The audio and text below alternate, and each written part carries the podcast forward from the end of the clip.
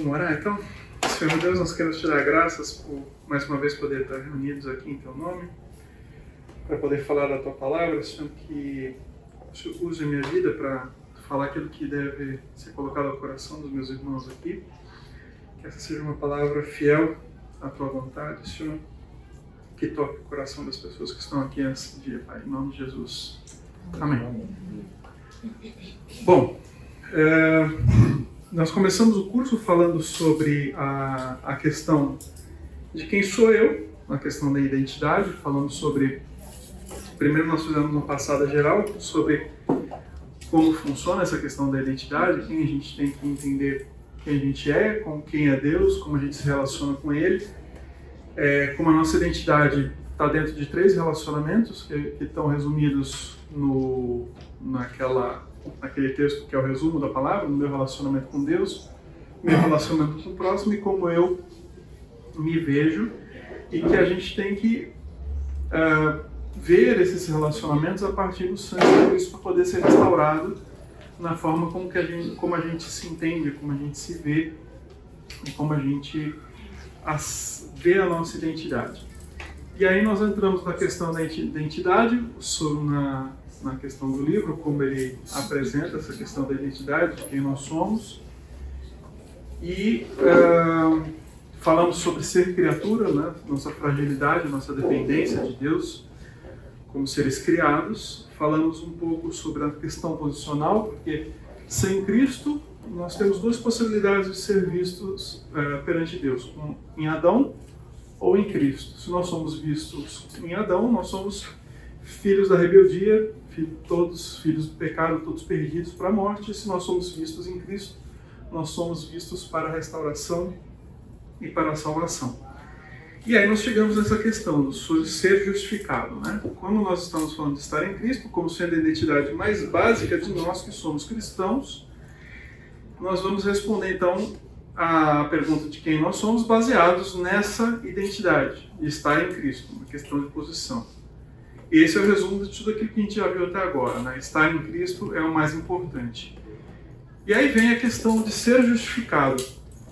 É, ser justificado é praticamente você resumir toda a ideia do, do Evangelho, né? toda a finalidade dele.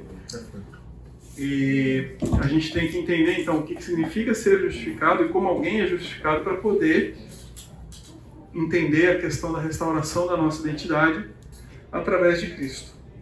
Então, como é que a gente pode ah, tornar a afirmação de que eu sou justificado como uma realidade na nossa vida, né? A respeito dessa questão da nossa identidade. Nós vamos ver algumas abordagens, né? Algumas questões de como o que significa ser justificado propriamente, o que a maldição da, da lei fez sobre nós, como Cristo não tinha pecado, né? Deus o tornou pecado como nós somos tornados em justiça e como que alguém é justificado, então. Como a justificação se torna uma realidade na nossa vida. E o que significa, então, ser justificado? Nós vamos pegar daí Gálatas 2, 15, 16, se vocês puderem pegar para a gente ver, mas está aí na tela também. Nós somos judeus por natureza e não pecadores dentre os gentios. Sabendo que o homem não é justificado pelas obras da lei, mas pela fé em Cristo, temos então crido em Jesus Cristo para sermos justificados pela fé em Cristo, e não pelas obras da lei. Porquanto pelas obras da lei nenhuma carne será justificada. Nós não somos justificados pela lei, mas pela fé em Cristo. Nós somos por natureza nós somos por natureza pecadores e não. É, nós somos por natureza pecadores e Paulo deixa bem claro a posição dele de como não conseguimos a justificação pela palavra. Isso é super bem desenvolvido em Romanos, quando toda praticamente a resumo da, te, da teologia né, do, do Testamento está resumida lá em Romanos, explicando essa questão da, da salvação. Né? E a questão de ser justificado é um termo que avalia a obediência de alguém em relação à lei. É uma, uma questão legal né, de ser declarado justo e é sempre em relação à lei. Eu tinha comentado isso com vocês sobre a, a, a, essa questão legal né, de, de posição. Paulo em Romanos, eu falei para vocês, Romanos 3, 4, como ele desenvolve essa questão da, da justificação muito bem em Romanos, como a, como a questão da substituição de Cristo né, na nossa vida, como ser justificado, como ser declarado justo com respeito à lei. E o grande mistério, né, a grande maravilha da justificação que devemos compreender é que Deus é, como Deus vê e nos declara justos em relação à lei com a verdade, quando na verdade nós somos desobedientes dessa lei, né? Como é possível que Deus tenha feito essa, eu tinha falado na outra aula, como é, o chamado da palavra foi muito incisivo para mim, da forma como Deus consegue equilibrar, consegue cumprir 100% da, da lei e ao mesmo tempo 100% da misericórdia fazendo ao mesmo tempo é, nós que somos pecadores, continuamos sendo pecadores, sermos salvos por essa questão da justificação, por essa questão da mudança de posição que há da nossa vida em relação a Adão e em relação a que nós vivemos hoje. Então, para nós entender como Deus, para entender como Deus justifica pecadores, nós temos que entender que nós não somos justificados pelas obras da lei, como Paulo está dizendo. Não adianta a gente tentar ser cumpridor da lei para alcançar essa justificação. Porque a lei só serve para demonstrar o quanto nós somos incapazes de cumpri-la. E então, isso, eu falava disso na, logo na primeira aula, como conhecer e entender quem é Deus tem que obrigatoriamente fazer a gente se sentir como criatura, se sentir diminuído e carente da necessidade de alguma coisa, de alguma ação de Deus para que possamos ser restaurados.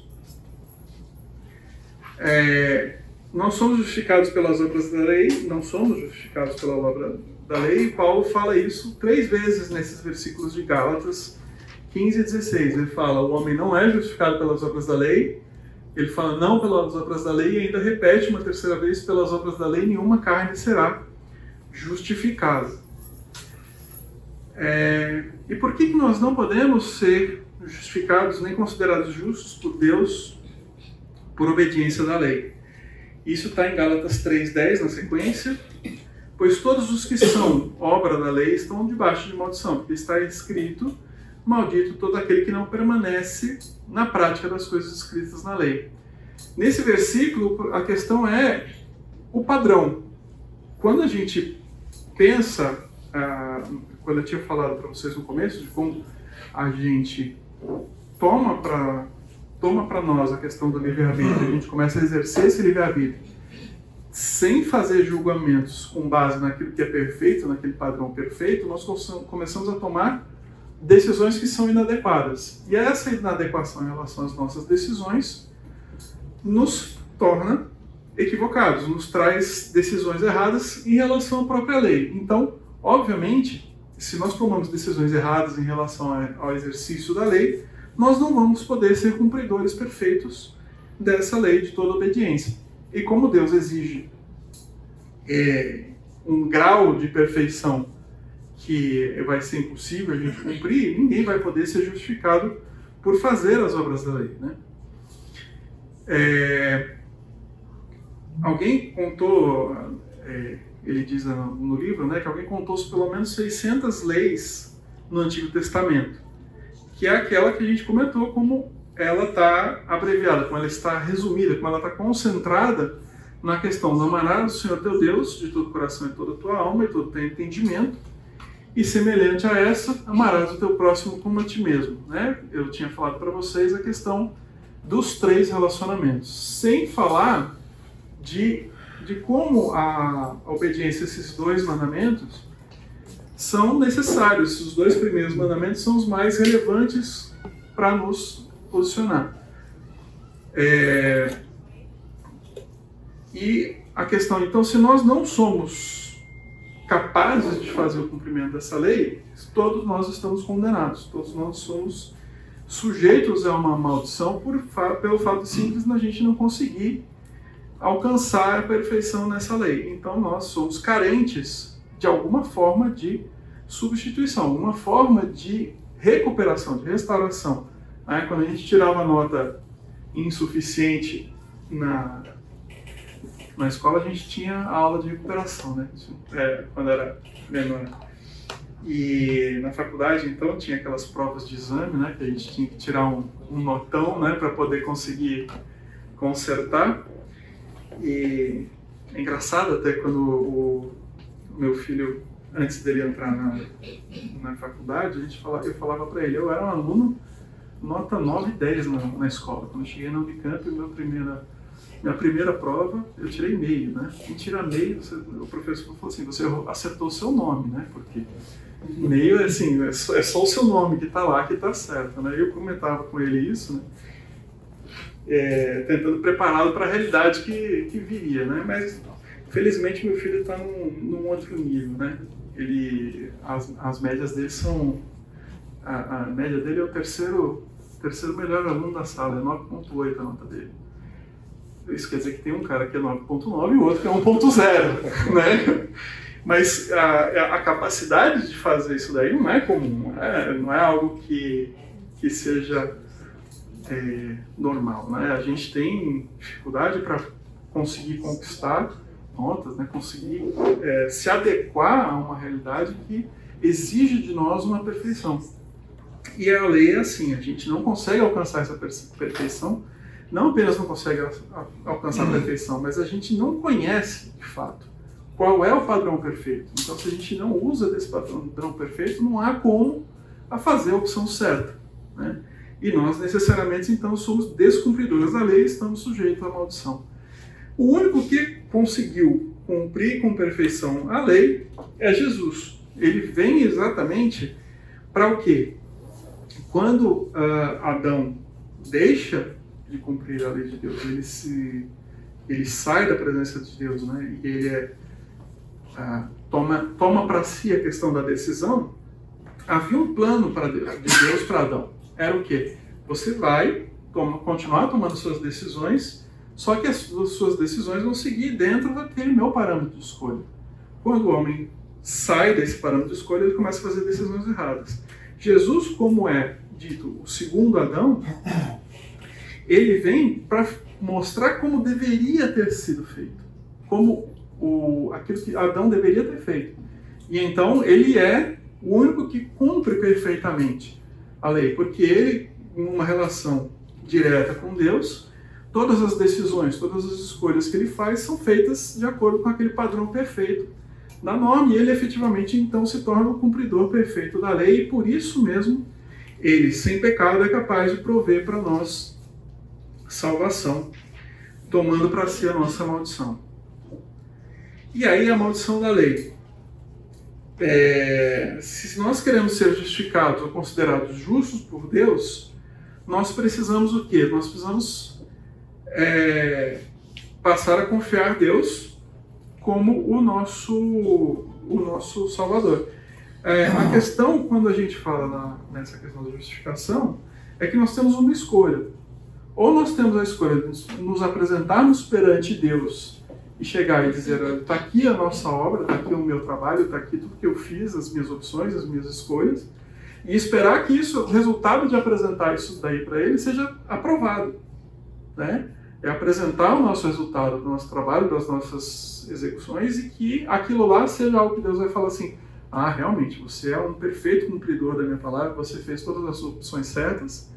Ou a gente tem a opção de exercitar a fé, reconhecer que nós somos incapazes desse cumprimento e entregar em Cristo essa opção, essa análise. Ao invés de entregar o nosso trabalho, a gente entrega, tá aqui, olha, eu entrego o seu sangue, o sangue de Jesus, o sangue salvador, no meu lugar. É, Paulo se refere a essas é, essa primeira opção da gente apresentar o nosso, o nosso próprio trabalho, o nosso próprio resultado, as nossas próprias ações como obras da lei. E ele diz que o resultado disso certamente será que nós seremos é, amaldiçoados por Deus, porque é impossível cumprir aquilo que Deus exige. Né? Como em um outro momento Paulo fala que as obras da lei são como trapos de imundícia, né? são, é, é não tem como como a gente apresentar algo melhor do que isso. É, mas na segunda opção, o que, que acontece? Nós estamos abrindo mão de tentar apresentar algo que nós realmente fizemos com as nossas próprias mãos como resultado da nossa justiça e colocar o sangue de Cristo substitutivo como a nossa apresentação, né? E a melhor resposta para isso está em 2 Coríntios 5, 21. Quem quiser pegar, eu tenho aqui. Quem pode ler?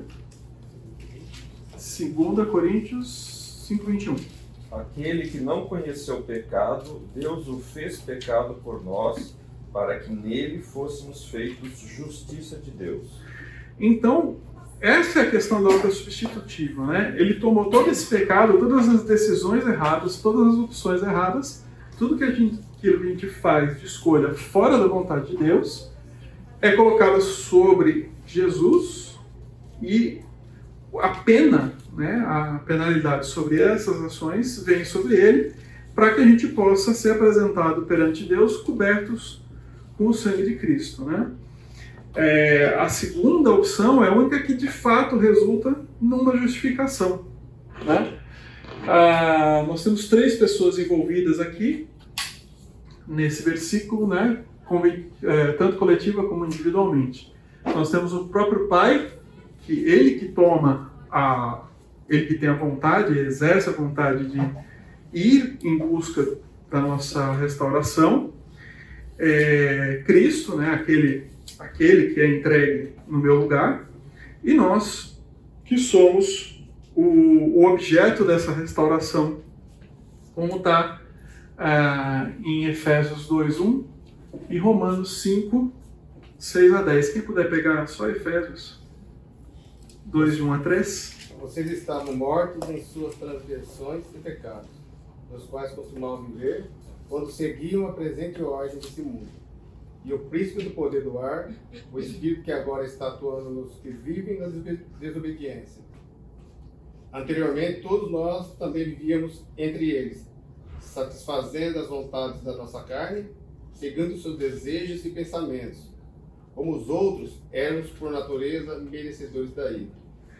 Então Paulo deixa claro como nós não somos cumpridores dessa lei de maneira nenhuma. Nós estamos sujeitos, né, a, a essa pena, né? Somos por natureza merecedores da ira e carentes da, do resgate de, de Deus para a nossa vida. Em Romanos, ainda, é, a gente. Não, em Romanos 5, 6 a 1 perdão, 6 a 10. Um,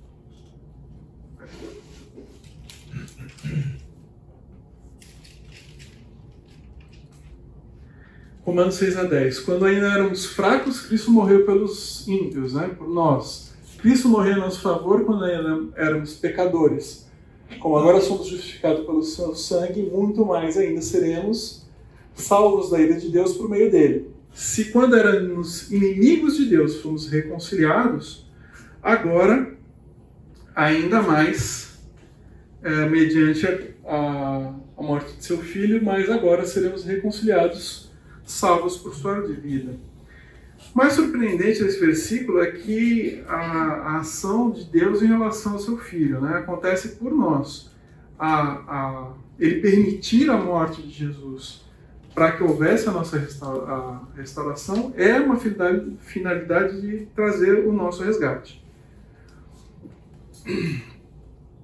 É... E ele não tinha pecado. Jesus não tinha a natureza pecaminosa como a nossa. É, nós somos descendentes de Adão e somos escravos do pecado. Nós somos da linhagem de Adão e repetimos essa ação de Adão cotidianamente. Jesus, em Mateus 4, 14, 4 a 10, ele é tentado no deserto pelo diabo, viveu num ambiente de pecado, mas ele jamais teve uma resposta em relação ao pecado de tentação. Né? É, não houve resposta interna de tentação e seus desejos não foram pecaminosos. Seu coração era totalmente unido ao de Deus em devoção e obediência, mas ele não tinha pecado. Em Hebreus 4, 15, nós vemos que Jesus foi como nós, em todos os aspectos, porém, a única diferença é que ele não pecou. Ele foi tentado em todos os aspectos, mas ele não se submeteu ao pecado. Vamos ver Hebreus aí 14, 15. Quem puder pegar? Pois não temos um sumo sacerdote que não possa compadecer-se das nossas fraquezas, mas sim alguém que, como nós, passou por todo tipo de tentação, porém sem pecado. Então, é, é interessante como Jesus pode compreender a nossa sujeição ao pecado, a nossa fraqueza diante do pecado, o nosso sofrimento em relação ao pecado, porque ele, como homem, também esteve na, vamos dizer assim, sujeito à presença do pecado. Mas ele conseguiu evitar esse pecado. Em 1 Pedro 2, 22, quem puder pegar. Ele não cometeu pecado algum, nenhum engano foi encontrado em sua boca. 1 João 3, 5. E bem sabeis que ele se manifestou para tirar os nossos pecados, e nele não há pecado. Então, em todo o Novo Testamento, em todo o Evangelho, a gente vai ver como a Jesus, como é dito que Jesus não tinha pecado, e que em toda oportunidade ele obedeceu perfeitamente a lei moral de Deus. Mas é, esse é o testemunho que o próprio Jesus dá dele no 8:46, 8:44. Quem puder pegar João 8, ele tem uma discussão com os fariseus e nessa discussão ele ah, coloca como o, o, os fariseus é que são os pecadores, né? E aí ele questiona: quem pode, quem daqui pode colocar para mim qual é o meu pecado? Quem pode me acusar de algum pecado? Quem vai me dizer qual é o meu pecado? Quem pode abrir aí João 8, 44 a 46? Vocês pertencem ao pai de vocês, o diabo, e querem realizar os desejos dele. Ele foi homicida desde o princípio e não se apegou à verdade, pois não há verdade nele. Quando mente, fala a sua própria língua, pois é mentiroso e pai da mentira. O 46? Sim. É, no entanto, vocês não creem em mim, porque lhes digo a verdade. Qual de vocês pode me acusar de algum pecado? Se estou falando a verdade, por que vocês não creem em mim? Então, quando ele faz essa afirmação, ele não faz a afirmação só para os fariseus, que apesar de tudo não tinham uma convivência com ele, mas a gente tem que lembrar que ele estava acompanhado dos seus apóstolos, né, dos seus discípulos, e então eles é que tinham a resposta para isso. Eles é que acompanhavam, eles que conheciam o cotidiano de Jesus para poder responder essa afirmação. E não só é, o questionamento dele, é, não é só para os fariseus, ah, qual é o pecado que vocês têm para imputar para mim, mas uh, ele podia fazer essa pergunta para os próprios discípulos, para que eles pudessem refletir e reconhecer nele essa ausência de pecado, né? para não poder não ter o, uma forma de colocar para ele isso daí. João 8, 29, quem pode achar? Aquele que me enviou está comigo, e ele não me deixou sozinho, pois sempre faço o que lhe agrada. O que lhe agrada. Isso. Então, quando a gente tem aqui, a gente já tem mais de um ponto de vista, né? A questão do, dos discípulos nas cartas, nos evangelhos, falando como ele não tinha pecado. A gente tem o questionamento dele aqui perante os fariseus e perante os próprios discípulos, como agora ele mesmo afirma, né? Como ele mesmo traz uh, essa afirmação, dizendo como ele cumpre, como ele avalia, é uma como se fosse uma autoavaliação, né? Eu sou um cumpridor, eu faço aquilo que é a vontade do meu Pai. Né? O meu destino, a minha finalidade é essa: fazer aquilo que é a vontade do meu Pai. E ainda mais duas ocasiões, nós vemos o próprio Deus testemunhando isso. Quando ele fala a respeito, quando ele se manifesta a respeito de Jesus para as pessoas, ele fala: Este é o meu filho amado em que me agrado. Deus não diria isso né, se houvesse algum pecado em Jesus. o Novo Testamento não poderia ser mais claro em relação à pureza de Jesus. Vamos pegar Isaías 6, 3.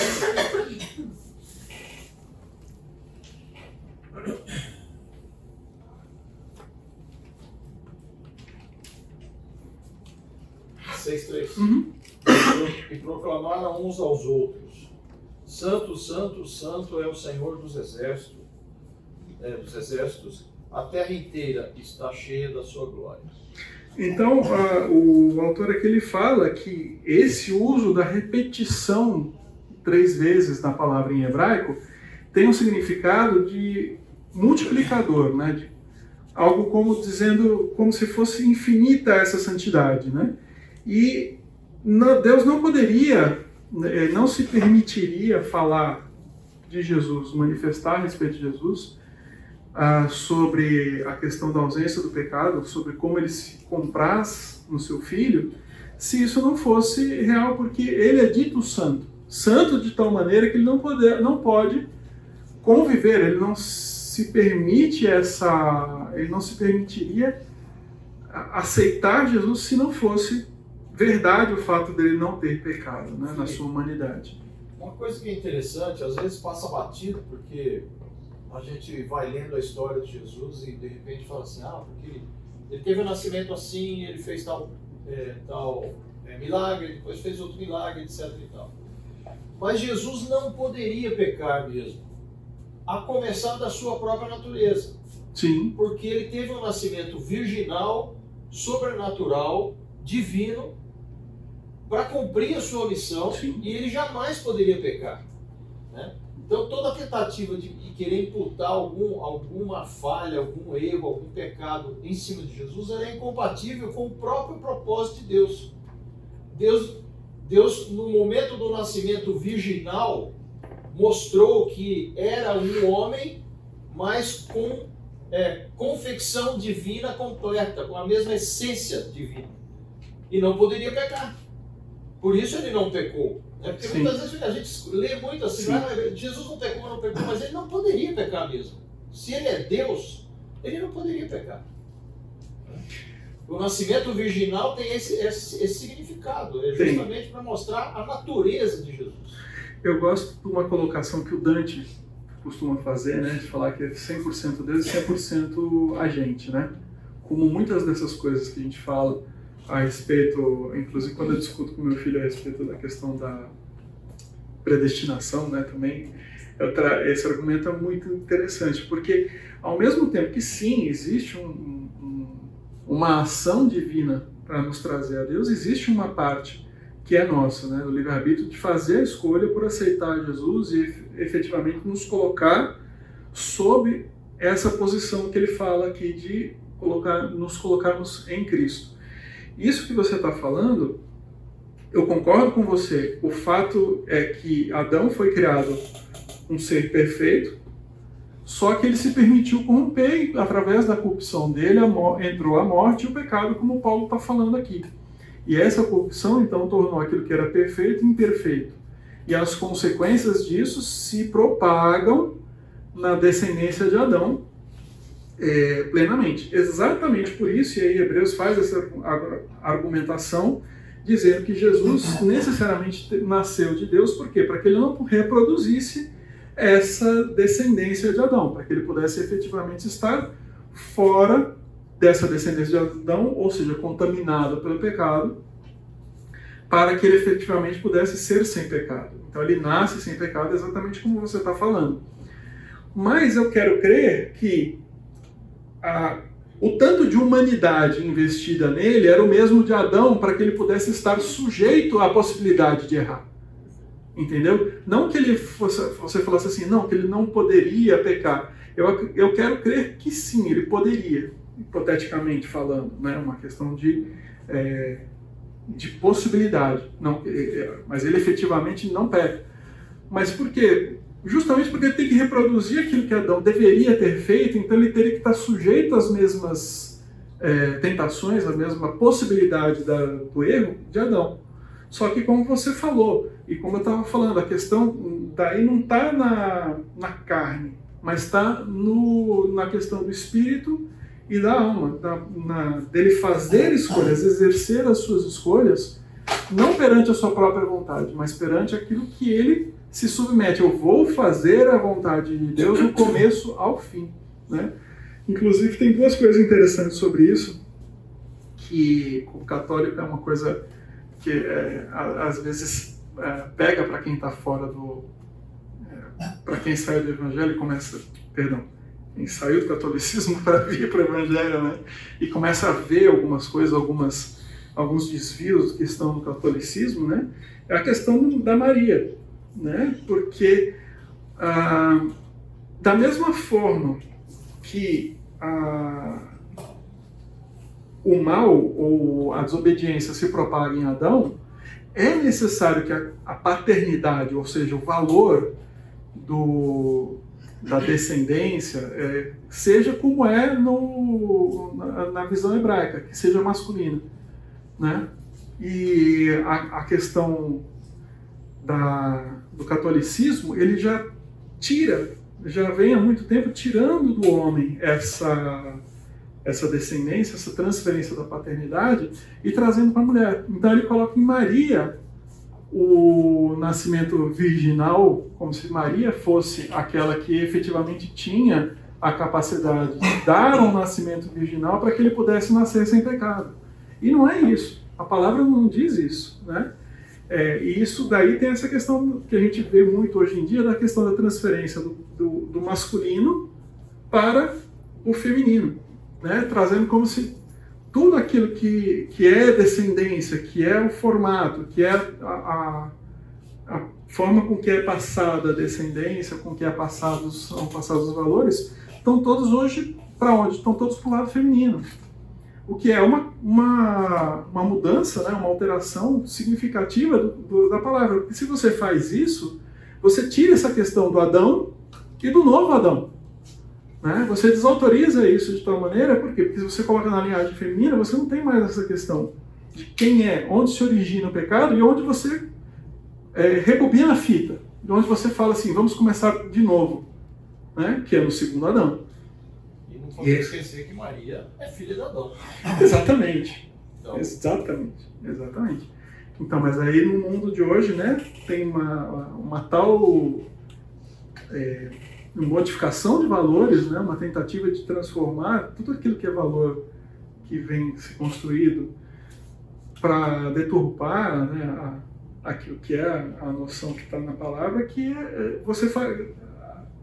A, a Igreja Católica já faz essa mudança e, obviamente, o, o resto do mundo segue completamente isso. Né? E a outra coisa que é interessante, que se a gente procura a gente encontra, né? É, você vai ver o que? Você vai ver alguns é, livros, algumas histórias, né? Tentando relatar o período de, em que Jesus viveu no Egito. Porque Jesus, quando nasceu, estava é, sendo perseguido, né? A, a, o Herodes estava matando os recém-nascidos até dois anos, e o anjo fala para ele ir embora, e aí o José leva Jesus e Maria para o Egito. E ele permanece lá durante um tanto tempo até que Herodes morre, então eles retornam para Nazaré. E aí alguns livros, algumas histórias fazem, é, tentam imaginar como seria a vida de Jesus no Egito, né? E aí tem todo tipo de, de história, como se Jesus fosse um adolescente abusado, né? Ele pegava e abusava dos seus poderes, como, como uma dessas histórias que a gente vê hoje em dia de super-herói, né?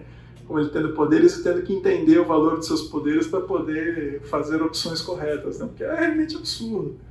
Né? É totalmente incompatível com a necessidade que nós temos de que Jesus seja perfeito do começo ao fim, né? Que ele fosse um filho submisso, né? e é extremamente importante a questão de quando ele chega na idade é, é, dos 12 anos, que é a idade que ele efetivamente é considerado homem, né, ainda que ele não seja, mesmo para a época, ele não era plenamente capaz, né, a gente tem na, perante a lei, a gente tem as pessoas são as capacidades das pessoas vão evoluindo também ao longo do tempo até que é, legalmente você passa a ser plenamente capaz somente aos 21 anos quando você é tornado é, você é reconhecido pela lei como capaz de fazer as suas escolhas. Acho que hoje em dia já é 18 para tudo.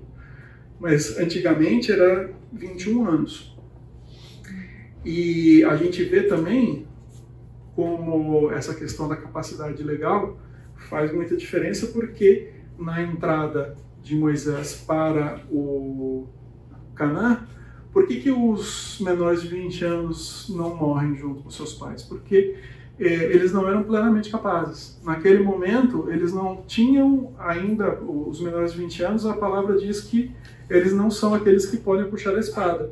Então, apesar de aos 12 anos ele ser reconhecido como homem, ser autorizado a ele casar, ter filhos e criar uma família, só aos 20 anos ele é efetivamente considerado plenamente capaz.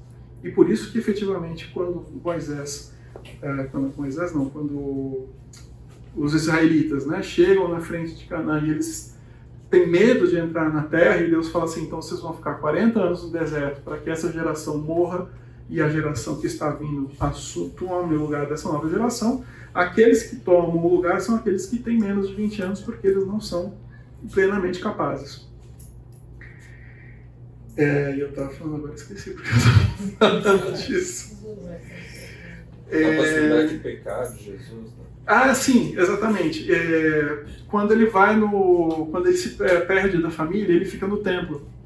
Né? Que a família vai na Páscoa com ele e ele fica no templo e a família vai embora. E ele é esquecido no templo e o, o testemunho que os rabinos dão a respeito dele do, do, valor e reconhecimento dele, da lei. Então aquela idade de 12 anos é justamente uma idade em que ele é reconhecido homem, já masculino, já é, não é plenamente capaz, ele não é homem, é, vamos dizer assim, para tomar suas próprias decisões, ele está submetido à família, mas ele já poderia, por exemplo, casar, contrair matrimônio, pela idade de 12 anos ele já poderia, já teria esse, essa possibilidade, mas ali ele é visto é, como adolescente, mas um adolescente que não é um normal, né? Porque o fato dele ser visto como uma, um conhecedor da lei de tal maneira que os rabinos se impressionam com a capacidade dele, ele já não é isso daí que, ele, que a gente estava falando, né? O que os outros livros tentam colocar como uma imagem dele como um adolescente tentando entender-se. Não, com 12 anos ele já não era um adolescente tentando entender quem ele é no mundo. Ao contrário, ele já entendia perfeitamente quem ele era no mundo e já tinha um conhecimento, uma habilidade de lidar com a palavra de Deus que impressionava os próprios conhecedores da lei. Então, tudo isso são elementos que a gente está comentando, porque a gente está falando aqui da certeza que nós temos como Cristo não é pecador, né? como ele não tem pecado nele. É, então, duas vezes que Deus reconhece, se manifesta, ele dá, então são três testemunhos né, que nós temos a respeito da santidade de Jesus, nós temos os próprios discípulos, nós temos uh, os textos, né? nós temos a manifestação do próprio Jesus e nós temos a manifestação do próprio Deus a respeito dele, de como ele era realmente sem pecado. Então são três testemunhas, sendo que no hebraico bastam duas para se você considerar uma, um fato como sendo verdadeiro. Se eu tenho duas testemunhas, já era considerado verdade. É... Um intervalo. A gente estava falando essa questão da tentação, e agora enquanto eu estava ali no, no banheiro, eu lembrei de é, eu estava falando para o Luiz Américo, né, como eu creio que é, Jesus efetivamente não pecou, mas que era necessário que houvesse sim a possibilidade dele efetivamente pecar para que ele fosse comparável a Adão, o primeiro Adão, para poder ser vitorioso como segundo Adão. E aí eu lembrei, é, estava pensando em que momento a gente vê Jesus sendo tentado, né? A gente vê efetivamente que são dois momentos. A gente vê a questão do deserto, que ele fica 40 dias sem, sem comer, jejuando. E então ele enfrenta Satanás. E é interessante ver como naquele momento, apesar de a gente é, poder imaginar que ele estivesse debilitado e fragilizado quando Satanás o tenta, a, a resistência com que ele. A, a, forma como ele resiste a, a, tentação de Satanás ali, ela coloca uma distância muito grande. Ela deixa ele numa posição, ele deixa ele numa posição muito clara, né, de superioridade em relação à tentação que ele estava sofrendo ali. Né? E eu acho muito mais significativo o segundo momento que aparece ele sendo tentado, que é no Monte das Oliveiras. Ali você vê uma, uma tentação mais humana, porque é, ele chegar e falar assim, pai, se você puder, passa de mim esse cálice. Né? Se for possível, evita que isso aconteça. E mas se for eu, eu vou seguir segundo a tua vontade, né? E ele realmente vence a tentação, né? Ali é um momento que eu vejo ah, uma forma brutal de, de resistência, de tentação, de realmente sentir como, como aquilo estava pegando nele como tentação. Né? É, fica bem, bem mais forte do que ah, quando ele fala da, do momento dele no deserto. Né? No momento do deserto, ainda que a gente leia que ele estava ali há 40 dias em jejum, você não, não vê essa fragilidade, você não vê essa dificuldade de resistir à tentação. Mas quando você vê lá no Monte Oliveira, você vê realmente um homem sendo tentado, né? sendo oferecido, sentindo a dificuldade em seguir adiante com o cumprimento daquilo que é a perfeita, o perfeito cumprimento da palavra de Deus. Chegou no limite, né? Chega no limite. Né? E assim, é, tem a, a, logo em seguida, né, eu acho que é logo em seguida que Pedro também fala para ele assim, não senhor, né? A gente dá um jeito e você não morre. Ele fala assim: sai daqui, Satanás, né? sai. Mas é, eu fico imaginando, assim, bem hipoteticamente, porque a gente não tem condição de imaginar uma coisa dessas. Mas você tá se você pensar em eternidade e, e Deus e você pensar do ponto de vista da Trindade, é, o Pai, o Filho e o Espírito Santo, os três sendo Deus ao mesmo tempo, um, um só. Né? E você chega num momento em que você vai rasgar essa trindade. Porque para que Cristo, como Filho humano, Deus destituído, Deus encarnado destituído da sua, do seu poder e da, da sua de toda a sua glória, como a gente estava falando aqui no intervalo, ele efetivamente morrer recebendo a carga de nossos pecados, como a gente tinha falado, ele é santo, santo, santo, ele não pode é, ter, ter a presença do pecado, né? ficar junto do pecado, ele efetivamente receber todo o pecado e efetivamente morrer, você está rasgando uma das características de Deus, você está tornando, é como se você estivesse cortando uma parte de Deus, separando dele. Inclusive o próprio Jesus, é, quando ele vem a falecer, o momento do falecimento, ele fala assim: Deus, Deus, por que me abandonaste? Então eu vejo de forma brutal isso daí. É um momento assim, como você está rasgando Deus de si mesmo para que ele possa morrer por nós. É uma coisa intensa. Né? A gente quando entra nesse, nesse detalhe, a coisa fica mais mais forte ainda, né? Porque a gente normalmente leva só a questão física, humana, né? Da morte, do cansaço, mas quando você leva a questão de trazer todo o pecado de toda a eternidade sobre ele, e você é, é, cortar fora, você amputar Deus, é uma coisa completamente louca. Né? Torna muito mais forte né? essa visão de Deus é, se entregando por nós para que nós possamos efetivamente. Que, aquele negócio, ele não precisava ter feito isso. Né? Ele podia dar um reboot. Né? Mas não. Ele já criou o, o, o. É, uma vez ele falou isso e eu achei muito legal é, como ah, quando ele fala assim, ah, que o Deus não tem plano B, né? E quando ele criou, ele fala assim, não, Deus já fez isso lá. É lá na eternidade passada que ele fala que ele fez isso. Ele já criou, já com essa condição, já sabendo que isso ia acontecer dessa forma. Mesmo assim, ele seguiu adiante com o nosso projeto. Né? Então, isso deve dar para a gente alguma percepção do valor que a gente tem para Deus, né? ainda que nós muitas vezes não, não tenhamos, não é, possamos reconhecer isso daí. E como muitas vezes as pessoas que estão fora da igreja não conseguem entender a grandiosidade dessa, desse ato, né? Onde nós estamos? Voltando a 1 Coríntios 5, 21, ele se tornou, né? Não tem sentido de transformar, pois Deus, o Filho, sempre foi, sempre há de ser totalmente imutável. Ele se tornou, também não tem, ele se tornou o pecado, né? Também não tem o sentido de forçar ser, porque Jesus sempre obedeceu, ele não foi forçado a se tornar pecado. É, Paulo está dizendo que Jesus, que Deus fez Jesus suportar o peso da culpa do nosso pecado, segundo seu plano e propósito, é, novamente com Jesus aceitando essa possibilidade, ainda que fosse uma agonia, um tormento que a gente não tenha dimensão para explicar, né? claro. Segundo Coríntios, se você quiser depois só corrigir. Ah, tem razão. Obrigado. Tem razão. É 2 Coríntios. Deixa eu só ver aqui na referência que eu estava lendo aqui. Tá. Depois eu vou corrigir sim.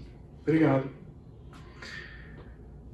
Ah, passagem de Isaías 53, 6 vai dizer o seguinte: Todos nós andávamos desgarrados como ovelhas, cada um se desviava pelo caminho, mas o Senhor fez cair a maldade de todos nós sobre ele. Todos somos pecadores, todos nós nos desviamos, todos nos voltamos para o caminho, para o nosso próprio caminho. Mas Deus tomou os nossos pecados, os atribuiu a Cristo, e Pedro diz: Ele mesmo levou nossos pecados em seu corpo sobre o madeiro. Então, é, já, já estava em Isaías né, a palavra dizendo como nós, é, repetindo né, mais uma vez, dizendo como nós estávamos perdidos, nós éramos filhos da ira, como nós estávamos é, soltos né, pelo caminho, e efetivamente Deus manda o perfeito pastor nos recolher, e para isso ele é, recebe sobre nós o pecado. Né?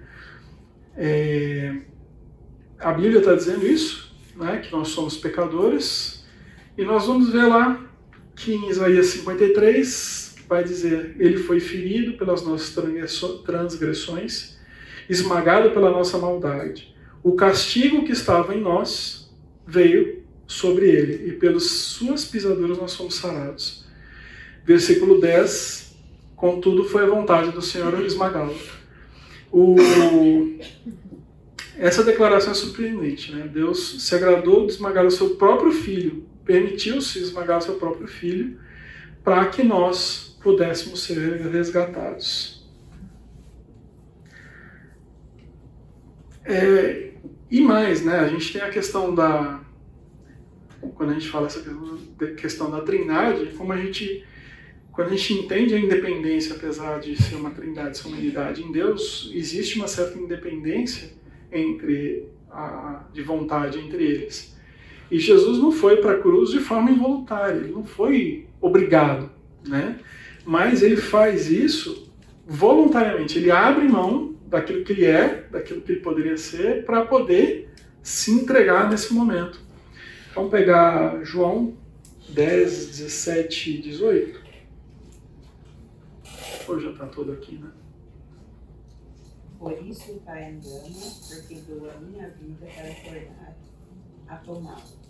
Isso, em Gálatas 20, é, 2,20, vivo pela fé no Filho de Deus que me amou e se entregou por mim. Então essa questão da entrega, né, da voluntariedade com a forma como Cristo se entrega pelos nossos pecados é que nos traz a salvação e então nós fomos tornados justiça de Deus. Agora está de novo 2 Coríntios. Direitinho. Eu não sei como é que foi.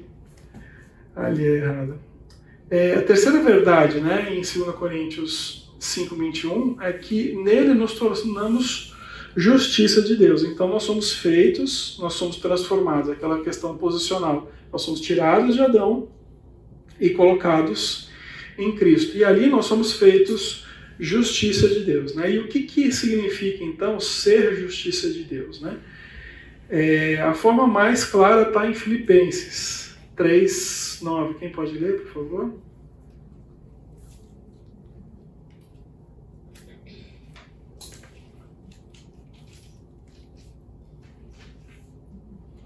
Filipenses 3,9. Alguém?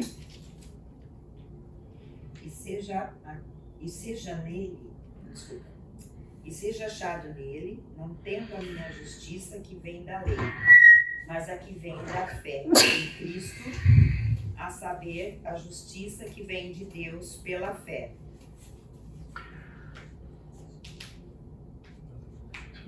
Faltou mais, um. Faltou mais um. É, ficou pela metade segundo. É, enfim.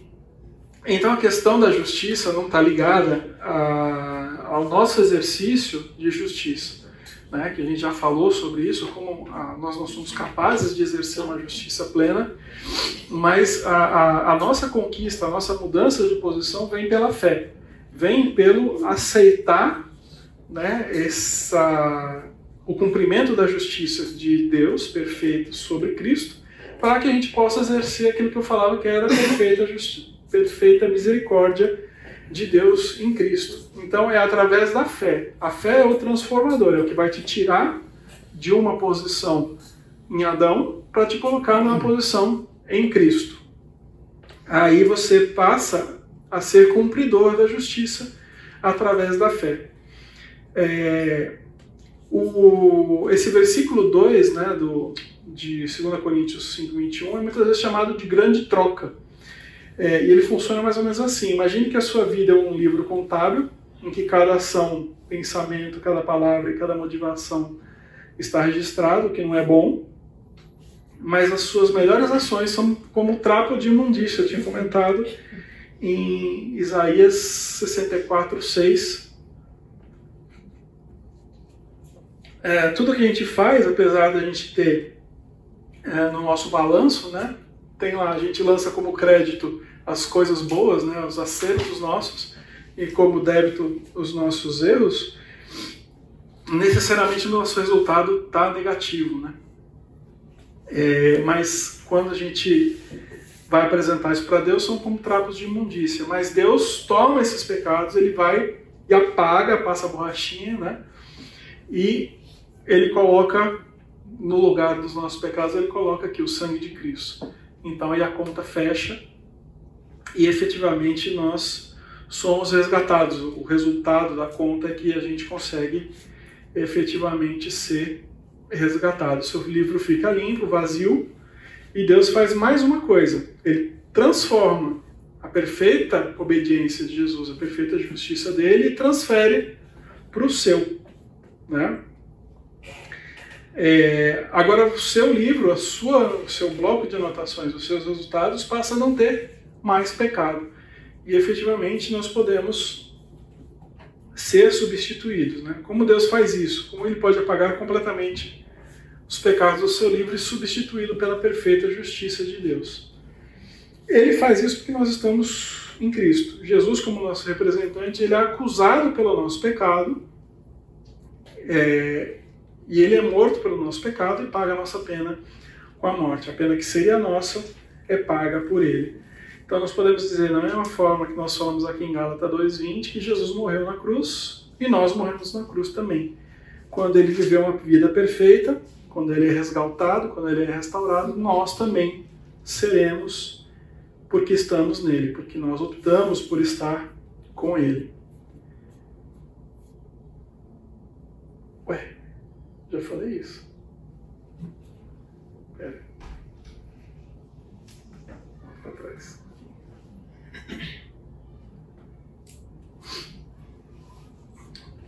Então, isso é o que significa ser justificado. Nossos pecados são perdoados porque são imputados a Jesus e a perfeita ju justiça de Cristo nos é totalmente creditada. Então, essa é a prova.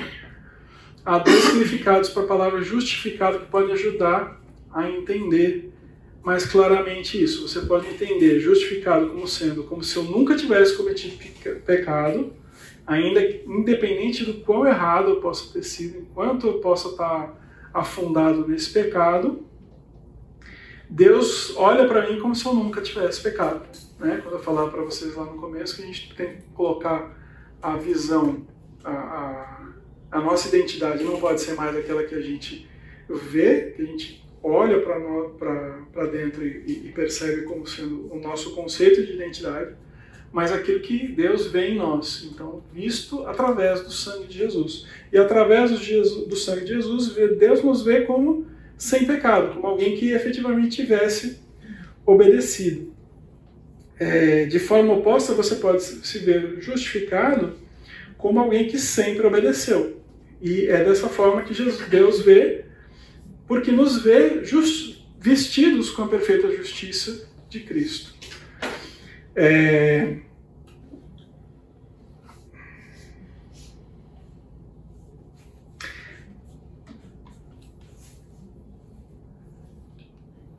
Gálatas 2, 15 e 16 enfatiza a questão da fé. Né? O que é fé nesse caso? Né? Dar um passo de fé pode ser um passo em direção ao desconhecido, um passo no vazio. Só que a fé ela tem um objetivo, né? ela não é um, um passo no vazio eu me lembro muito de comparar o momento da minha conversão quando é, eu me converti, né, tinha um grupo de amigos universitários, e eu comparava muito com o filme do Indiana Jones, o filme no terceiro filme do Indiana Jones, que ele está em busca ao santo grau, e tem um momento que ele tem que atravessar um grande uma grande passagem assim no, dentro lá das montanhas em que não há maneira de ele, dele ultrapassar e é, o que está propondo lá no, no texto, né, como aquele monte de charadas que ele resolve para conseguir ir adiante né, na história, é que fosse um passo por fé. E ele efetivamente, então, mesmo não vendo uma passarela, ele vai lá e põe o pé, quando ele efetivamente põe o pé, que ele vê que existe uma passagem, mas que não estava visível enquanto ele não colocava o pé, né? E a, eu falava, chamava, eu brincava né, com os, com os amigos, falava assim, não, quando eu me converti, eu, me senti o Indiana Jones fazendo assim, eu vou botar o pé, né, sem saber onde é que eu estou colocando o pé, mas eu, eu sei que alguma coisa existe ali. Né, e como dando passo de fé, dá esse passo à frente, dando um passo no vazio. E o que ele está falando aqui é que nessa história do Indiana Jones é um passo no vazio, sem saber para onde você está pisando. Mas quando você está lendo o texto, quando você dá o passo do fé, existe alguma coisa, você está sendo dirigido, existe uma confiança de que do outro lado existe algo é, onde você realmente vai calcar o seu pé e vai ter o resultado. É, porque existe uma afirmação, existe uma confiança de que Cristo está do outro lado convidando você, né? Ela tem um objeto. E para claramente então para Paulo, quando ele fala em Gálatas 2, ele fala que o objeto da nossa fé é Cristo né? e que pela sua morte nós somos restaurados é, para restaurados do pecado através da fé. Essa fé tem dois lados, né? Tem um lado de renúncia e um lado de confiança. Nós renunciamos à nossa própria justiça. Quando a gente fala, quando eu falei aqui para vocês, nós temos duas possibilidades. Ou a gente apresenta o nosso resultado para Deus como é, veja o que eu fiz aqui e você julga se isso aqui foi bom o suficiente, ou então eu apresento Jesus, né? Tem duas, esses dois movimentos estão nesse movimento de fé. Eu renuncio a essa minha justiça, porque isso aqui é meu, né? Eu tenho que abrir mão disso. Eu tenho que dizer assim, isso aqui eu sei que não vale nada. Eu tenho que abrir mão, eu tenho que renunciar a isso, e ao mesmo tempo eu tenho que confiar, eu tenho que pegar aquilo então que Jesus fez e apresentar no meu lugar. Essa é um, uma apresentação em confiança.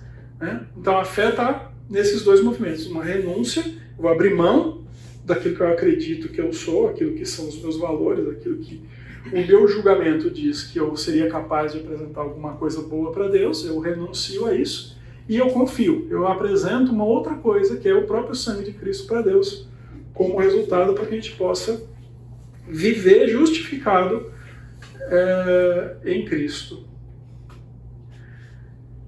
E então a questão de tornar a justificação uma realidade subjetiva. É, Gálatas 20, voltando a Gálatas 20, a vida que agora, no presente, eu vivo no corpo, vivo pela fé no Filho de Deus, que me amou e se entregou por mim. É, contrasta com o termo de Romanos 5.1.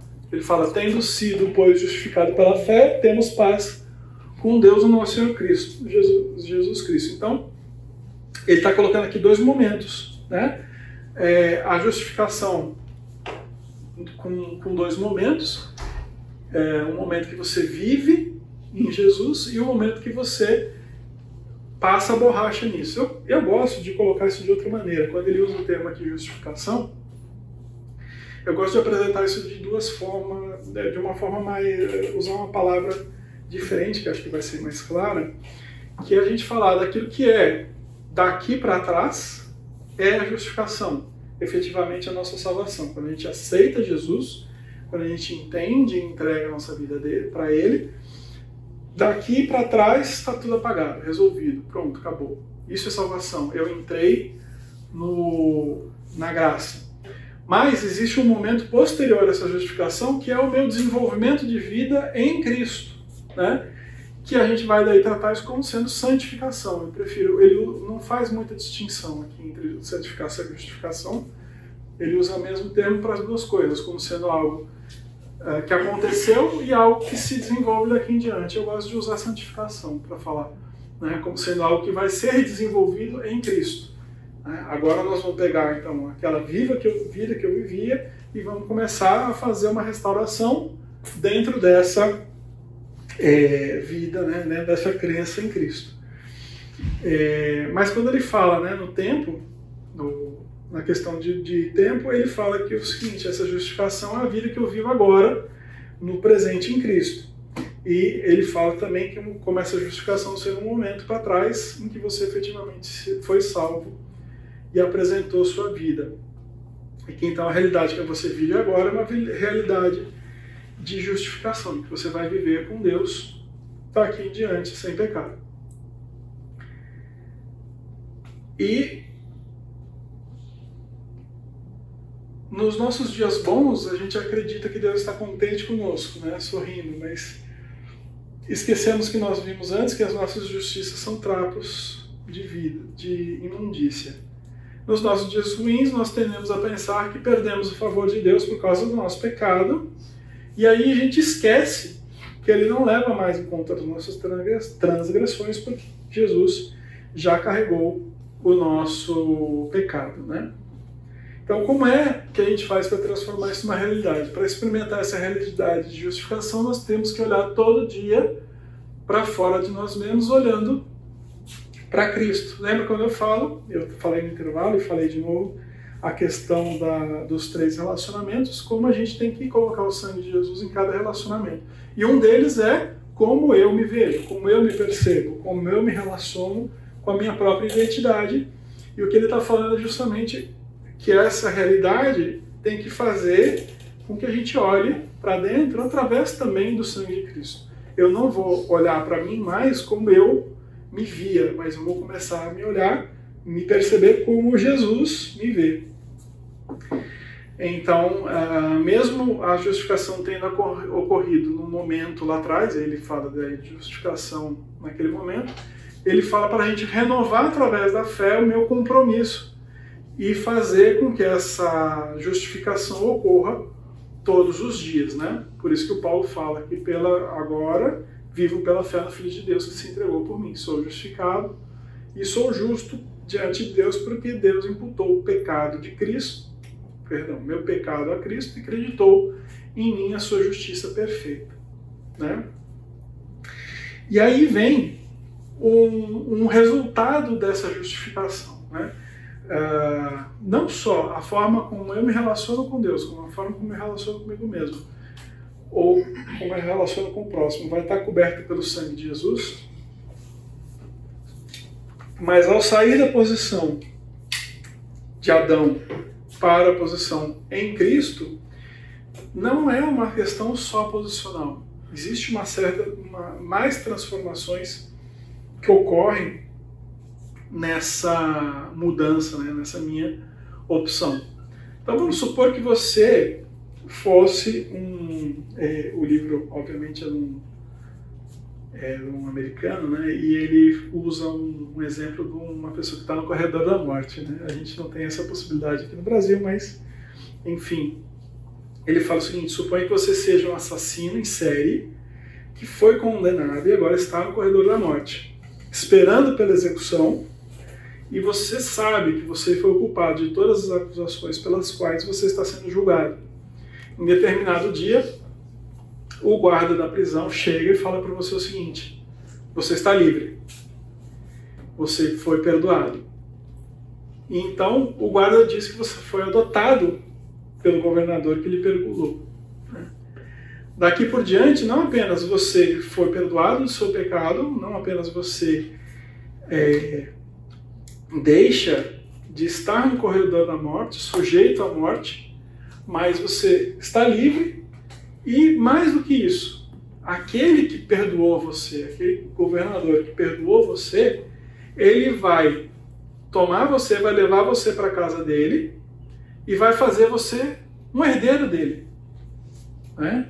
Então, é muito mais do que uma mera salvação, é muito mais do que meramente você ser resgatado do seu pecado, mas você é adotado, você é tornado um filho. Né? Veja, é, eu costumo usar essa questão da santificação, justificação. Vocês, né, eu vou ter que usar o exemplo do Hopi Hari, mas como a gente é mais velho, eu posso falar do Play Center. Vocês, né? Quando existia Play Center, né? É, ou então, para os que viajam bastante, eu posso falar da Disney. Né? É, o que, que acontece? Quando você é salvo, vamos dizer que você comprou o ingresso para o parque. Você pode entrar no parque. Você é admitido no parque. Você pode entrar na Disney. Mas já pensou o seguinte: você pode entrar na Disney, andar naquela imensidão de espaço e não entrar em nenhum dos brinquedos que tem lá? Você pode rodar, rodar, rodar, rodar aquele lugar e você não pode, pode não brincar com nenhum daqueles brinquedos. Né? E enquanto que você, realmente quando você curte o lugar, quando você vai e vai muitas vezes, né? Você vai, entra e você vai em cada um dos brinquedos, vai duas vezes, né? Quando eu fui com meus filhos, ele teve um brinquedo lá que eles foram três vezes seguidos, né? Brinquedo, né? Porque adoraram aquele negócio. E é mais ou menos a mesma ideia. Tá? Eu faço uma, uma metáfora aí. De que maneira? Quando nós somos admitidos pela salvação em Cristo, nós somos admitidos no reino da eternidade. É como o ladrão que estava na cruz. Né? Ele foi admitido na eternidade, mas ele não teve tempo de brincar em nenhum brinquedo. Ele não teve tempo de curtir esse reino da maneira como a gente tem a oportunidade de curtir. Né? Quando a gente é salvo, efetivamente nós somos admitidos no reino, só que quando nós desenvolvemos a nossa santificação, é como se a gente estivesse brincando em cada um dos brinquedos da Disney.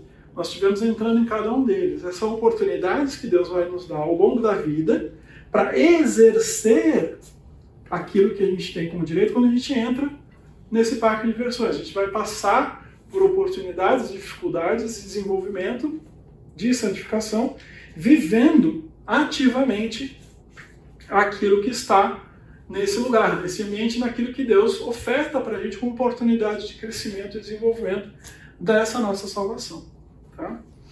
É, e o que, que ele está falando então? Nós somos é, adotados por Deus, nós somos, além de trazidos para dentro, nós somos resgatados, nós somos trazidos para dentro da vida com Ele. Vocês vão se lembrar da parábola do filho pródigo. Eu acho muito interessante porque normalmente a gente acaba focando muito na questão do filho pródigo. Por que, que o filho pródigo faz? Ele chega e fala assim: Eu quero antecipar a minha herança porque eu quero curtir a vida. Né? Aí ele pede para o pai: Me dá aqui minha herança. Ele antecipa a herança dele e ele vai e se entrega na vida. Se entrega na vida, curte a vida, de tal maneira que ele gasta tudo aquilo que, ele, que o pai deu para ele, até um momento que ele fica tão pobre, tão pobre, que ele vai comer os restos, vai disputar resto de comida com os porcos, né? E aí quando ele percebe a besteira que ele fez, ele volta para a casa do pai. E a gente sempre gosta de ver isso como uma parábola da salvação, do resgate, né? Uma pessoa que se entregou na vida, que sofreu, que se entregou no pecado e efetivamente voltou para Deus. Mas é, existe uma segunda partezinha que a gente nunca presta atenção na parábola do filho pródigo que é a relação do filho que não saiu com o pai. Porque ele volta e ele vê esse filho resgatado e ele fica o quê? Ele fica transtornado. Ele fala assim: Mas você nunca me deu uma festa. E qual é a posição do pai? Qual é a resposta dele? Mas como assim?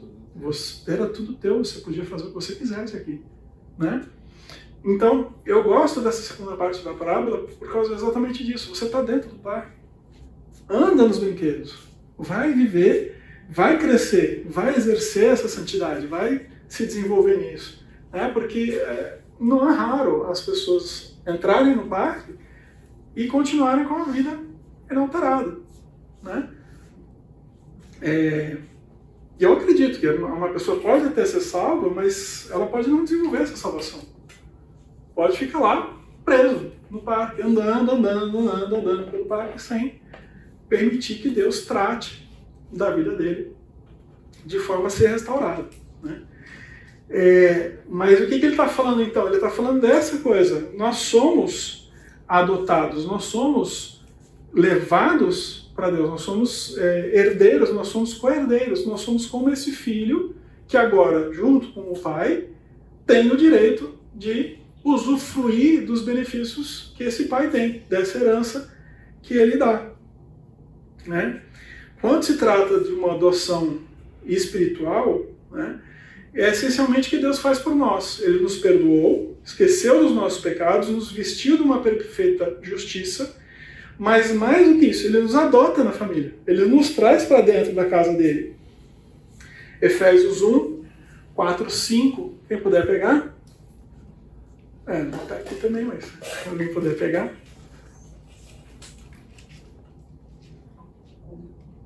Também nos nele antes da fundação do mundo, para que fôssemos santos e irrepreensíveis diante dele em caridade.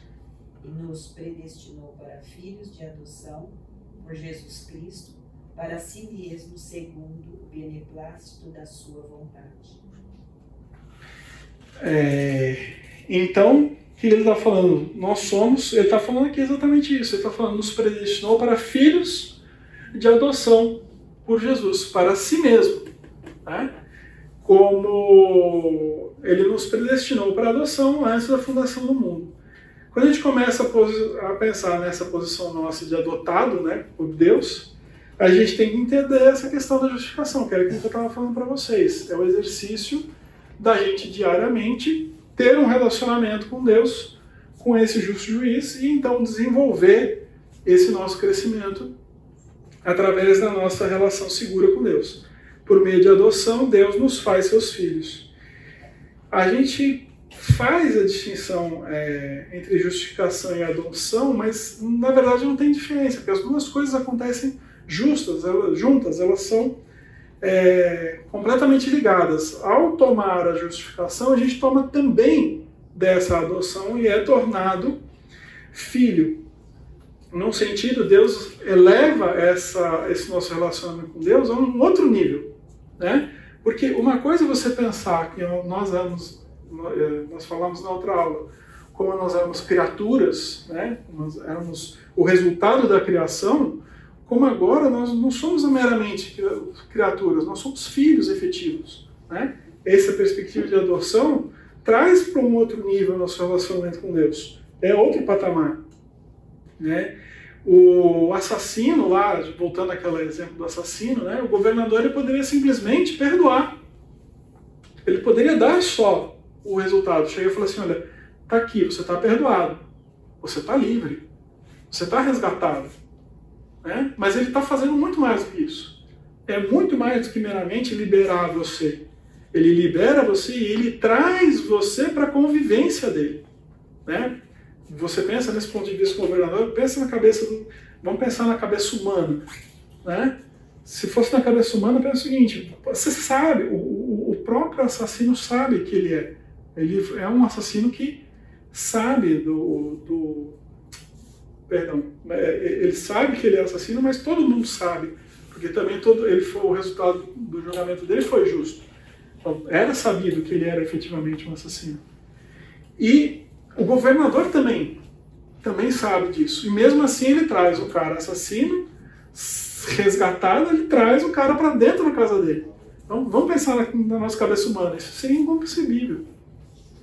Mas Deus faz isso. Ele não apenas libera, ele poderia simplesmente liberar e não trazer a gente para casa dele, mas ele libera e traz.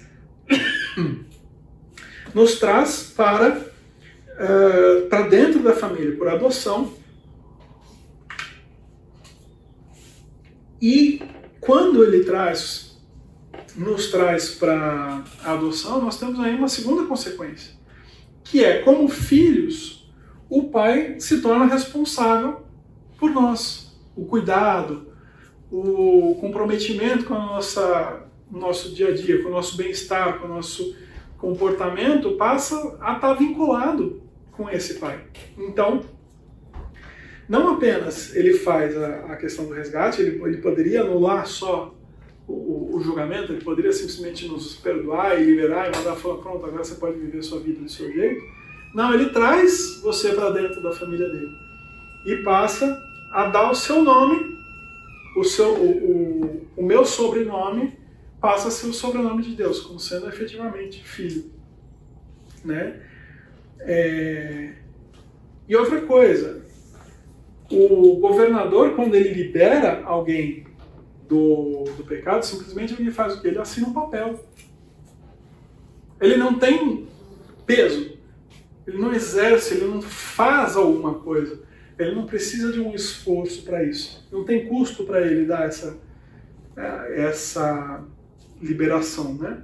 Quando a gente vê que em Cristo houve um custo legal para que pudéssemos, enfim, ser resgatados. É com muito custo que nós somos, então, resgatados e Jesus morre em nosso lugar para que a gente possa ser resgatado. Nós vamos seguir adiante na próxima aula. Muito obrigado. Até semana que vem. Claro, pode falar. Aí, no caso, então, que nós somos adotados, para a gente poder depois, para a gente não ficar assim, ocioso nesse parque, conforme você colocou uhum. aí, uhum. qual seria o nosso comportamento diante desse nosso estar no parque e não conseguir desfrutar dos brinquedos, no caso? Eu posso devolver a pergunta? Como é que a senhora acha que deveria ser? Ah, penso eu que talvez, não sei se estou certa, mas em oração, ter comunhão, mais comunhão com Deus, assim, através da oração, né, do nossa, da nossa dedicação. Tá. Para Deus. Posso fazer uma parte? Não, só, só deixa eu colocar uma coisa, uma segunda pergunta. A senhora conhece os monges das igrejas católicas?